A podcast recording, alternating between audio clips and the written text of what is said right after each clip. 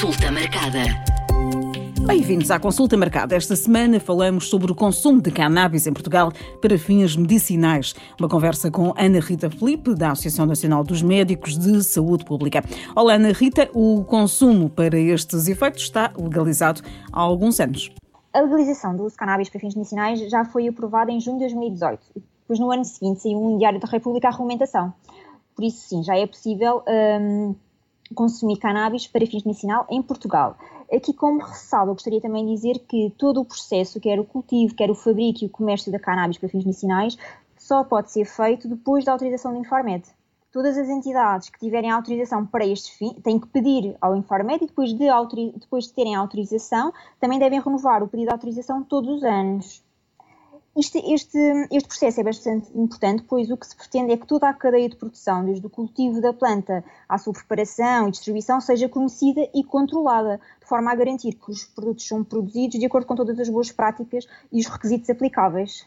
E quem é que pode tomar eh, cannabis medicinal? Ou seja, nem toda a gente pode tomar cannabis medicinal.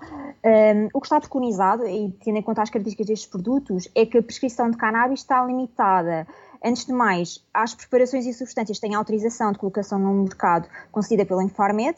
Aos casos em que os tratamentos convencionais não produziram os efeitos esperados ou provocaram efeitos adversos relevantes e às indicações terapêuticas eh, que foram definidas pela Infarmed. Ou seja, voltando à pergunta, quem é que pode tomar?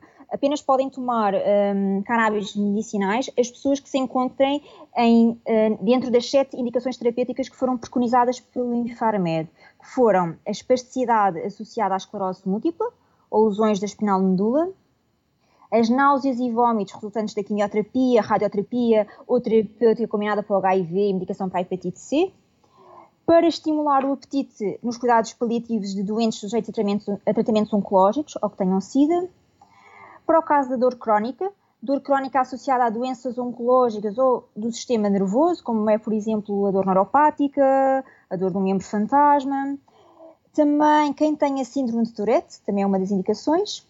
Para, para, para o caso das epilepsias e tratamento de transtornos convulsivos graves na infância, como é o caso da síndrome de Dravet, e no caso também do glaucoma resistente à terapêutica. Ou seja, uh, são estas as sete indicações que estão preconizadas para o uso de cannabis medicinal em Portugal. Há aqui, há aqui também alguma indicação de, de idades? Não há limitação, por exemplo, aqui a epilepsia é uma, aqui a epilepsia grave e normalmente são, é utilizado na infância, por isso não há aqui um limite de idade, tem que se enquadrar, tem que, dar, tem que estar dentro destas indicações terapêuticas e depois todo este processo uh, carece de intervenção médica. Ou seja, é o médico que tem que analisar se uh, efetivamente a pessoa se enquadra nestas indicações, se também já fez os tratamentos convencionais e eles não produziram efeito, ou seja, não é logo a primeira linha, e depois, se o médico se entender que faz parte de, desta, destas indicações, que é um caso refratário e que deve então um, começar o tratamento com o cannabis medicinal, ele faz uma prescrição. E depois a pessoa pode então ir à farmácia e, mediante a apresentação da receita médica, há então a dispensa destes produtos. Portanto, é, é uma receita como outra qualquer que, que pode ser levantada na farmácia. Exatamente. E já foi provado alguma substância à base de cannabis para fins medicinais no nosso país? Já.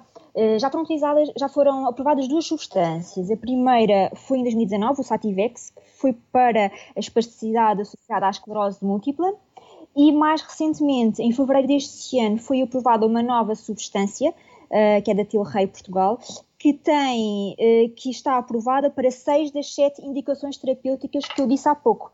Ou seja, só não está indicada para a síndrome de Tourette. O resto pode ser utilizada nas outras, nas, nas outras seis indicações. Eh, os médicos, perante estas situações clínicas, os médicos já estão a prescrever hum, cannabis?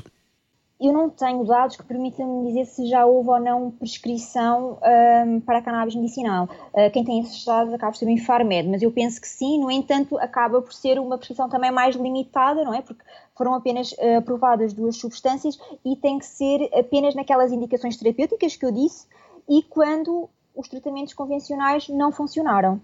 Por isso acaba por não ser uma prescrição em larga escala, não é? Porque temos de ter em conta também as, as substâncias que nós estamos, as características inerentes a esta, esta substância. No entanto, hum, eu penso que que eu penso que apesar de não ter estes dados, eu penso que já está a ser feita esta prescrição.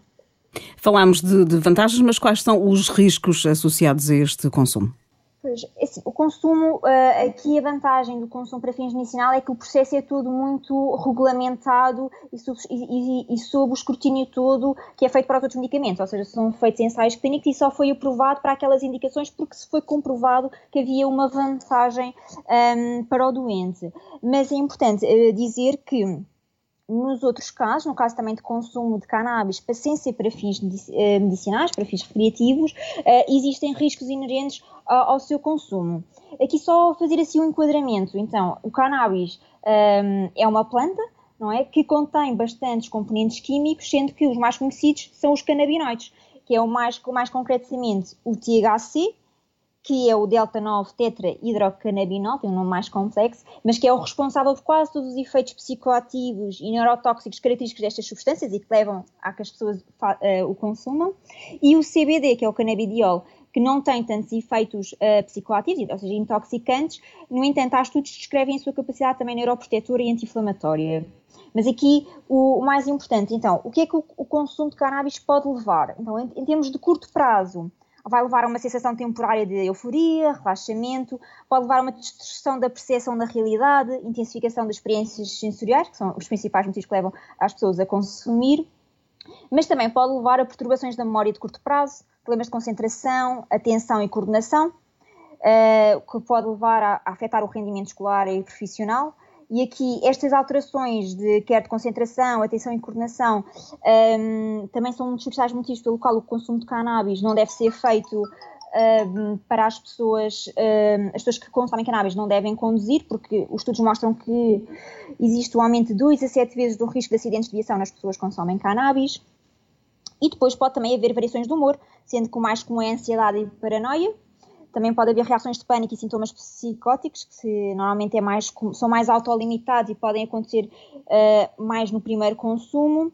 E também aqui um efeito importante é o aumento da frequência cardíaca, que pode ser de 20% a 100%, e também alterações na pressão arterial, sendo que pode levar a, queda, um, a aumentos e, e quedas súbitas da pressão arterial, que podem levar a, um, a tonturas e a desmaio porque a pessoa em pé vai ter uma, uma quebra uh, acentuada da pressão arterial e pode levar então a esta sensação e mesmo a um desmaio.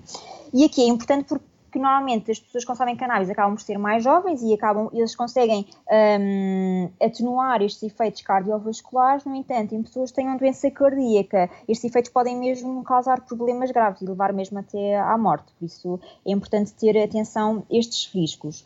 E por outro lado, isto aqui são, são mais os efeitos a curto prazo, mas também sabemos que a longo prazo existem riscos que não podem ser negligenciados. Uh, um dos principais é o risco de dependência, sabe-se que um em cada dez utilizadores fica dependente da utilização de cannabis, sendo que se o consumo de cannabis começar antes de 18 anos, este valor aumenta para um em cada seis. Acaba de ser um bocadinho uh, preocupante estes valores. Depois, as pessoas que consomem mais também têm um maior risco de ter problemas de atenção, memória e aprendizagem, que se tornarem estes problemas permanentes, o que acaba por ter um grande impacto na qualidade de vida da pessoa. E outro, outro fator que não pode ser negligenciado são os problemas de saúde mental. O que é que já se sabe? Sabe-se que o consumo de cannabis pode contribuir para o aparecimento ou agravamento de várias perturbações mentais, como perturbação do pânico, perturbação de personalidade, depressão, esquizofrenia, psicoses tóxicas, ou seja, é, tem que se ter muita cautela uh, para, com a utilização destas substâncias. Sendo que aqui é importante uh, referir que o uso de cannabis em adolescentes também está associada, além do aumento de risco de desenvolver depressão, também a comportamentos suicidas na vida adulta, mesmo em, em adolescentes saudáveis, sem nenhum, um, nenhum acidente psiquiátrico conhecido. Uh, outra questão é também o facto de o próprio consumo de cannabis poder servir de porta de entrada para o consumo de outras substâncias mais graves, como a cocaína ou a heroína, sendo que esta teoria acaba por ser. Um, este, este, fenómeno é conhecido como fenómeno de, gate, de gateway, ou seja, por servir de porta de entrada, uh, e também deve ser um, acautelado. E pronto, além de que, se a cannabis também for fumada, muitas das substâncias uh, carcinogénicas presentes no tabaco também estão presentes na cannabis e acabam por também causar doenças respiratórias, doença pulmonar crónica obstrutiva, cancro do pulmão, ou seja, há vários riscos uh, associados ao consumo de cannabis. Mas, eh, mas uh, quando falamos em fins medicinais, são aqui riscos muito controlados. Exato, exato. Isto é a vantagem de ser, um, de ser para fins medicinais e de ser todo o processo controlado, não é? Uh, e toda a cadeia de produção é monitorizada por entidades competentes, de forma a que sejam assegurados que todos os requisitos do Conselho de Administração da Qualidade e Segurança sejam assegurados para o doente. Ele não vai ser exposto uh, a, riscos, a, riscos, desnecessários e evitáveis. Daí também uh, a própria prescrição para fins medicinais estar concentrada só naquelas patologias e só quando já os tratamentos convencionais não funcionam. Consulta marcada. O consumo de cannabis não provoca dependência? É verdadeiro ou falso? É falso. Os estudos mostram que um em cada utilizador de cannabis fica dependente. E se o consumo for feito, for iniciado antes dos 18 anos, este, este valor aumenta para um em cada seis. Por isso, a, afirma, a, afirmação é falsa. Este episódio termina por aqui, mas pode enviar as suas dúvidas sobre qualquer tema de saúde para o nosso e-mail consultamarcada.m80.ol.pt. Este episódio está disponível no site da M80, em m80.ol.pt, onde pode descarregar ou ouvir logo e nas várias plataformas de podcast. Consulta marcada.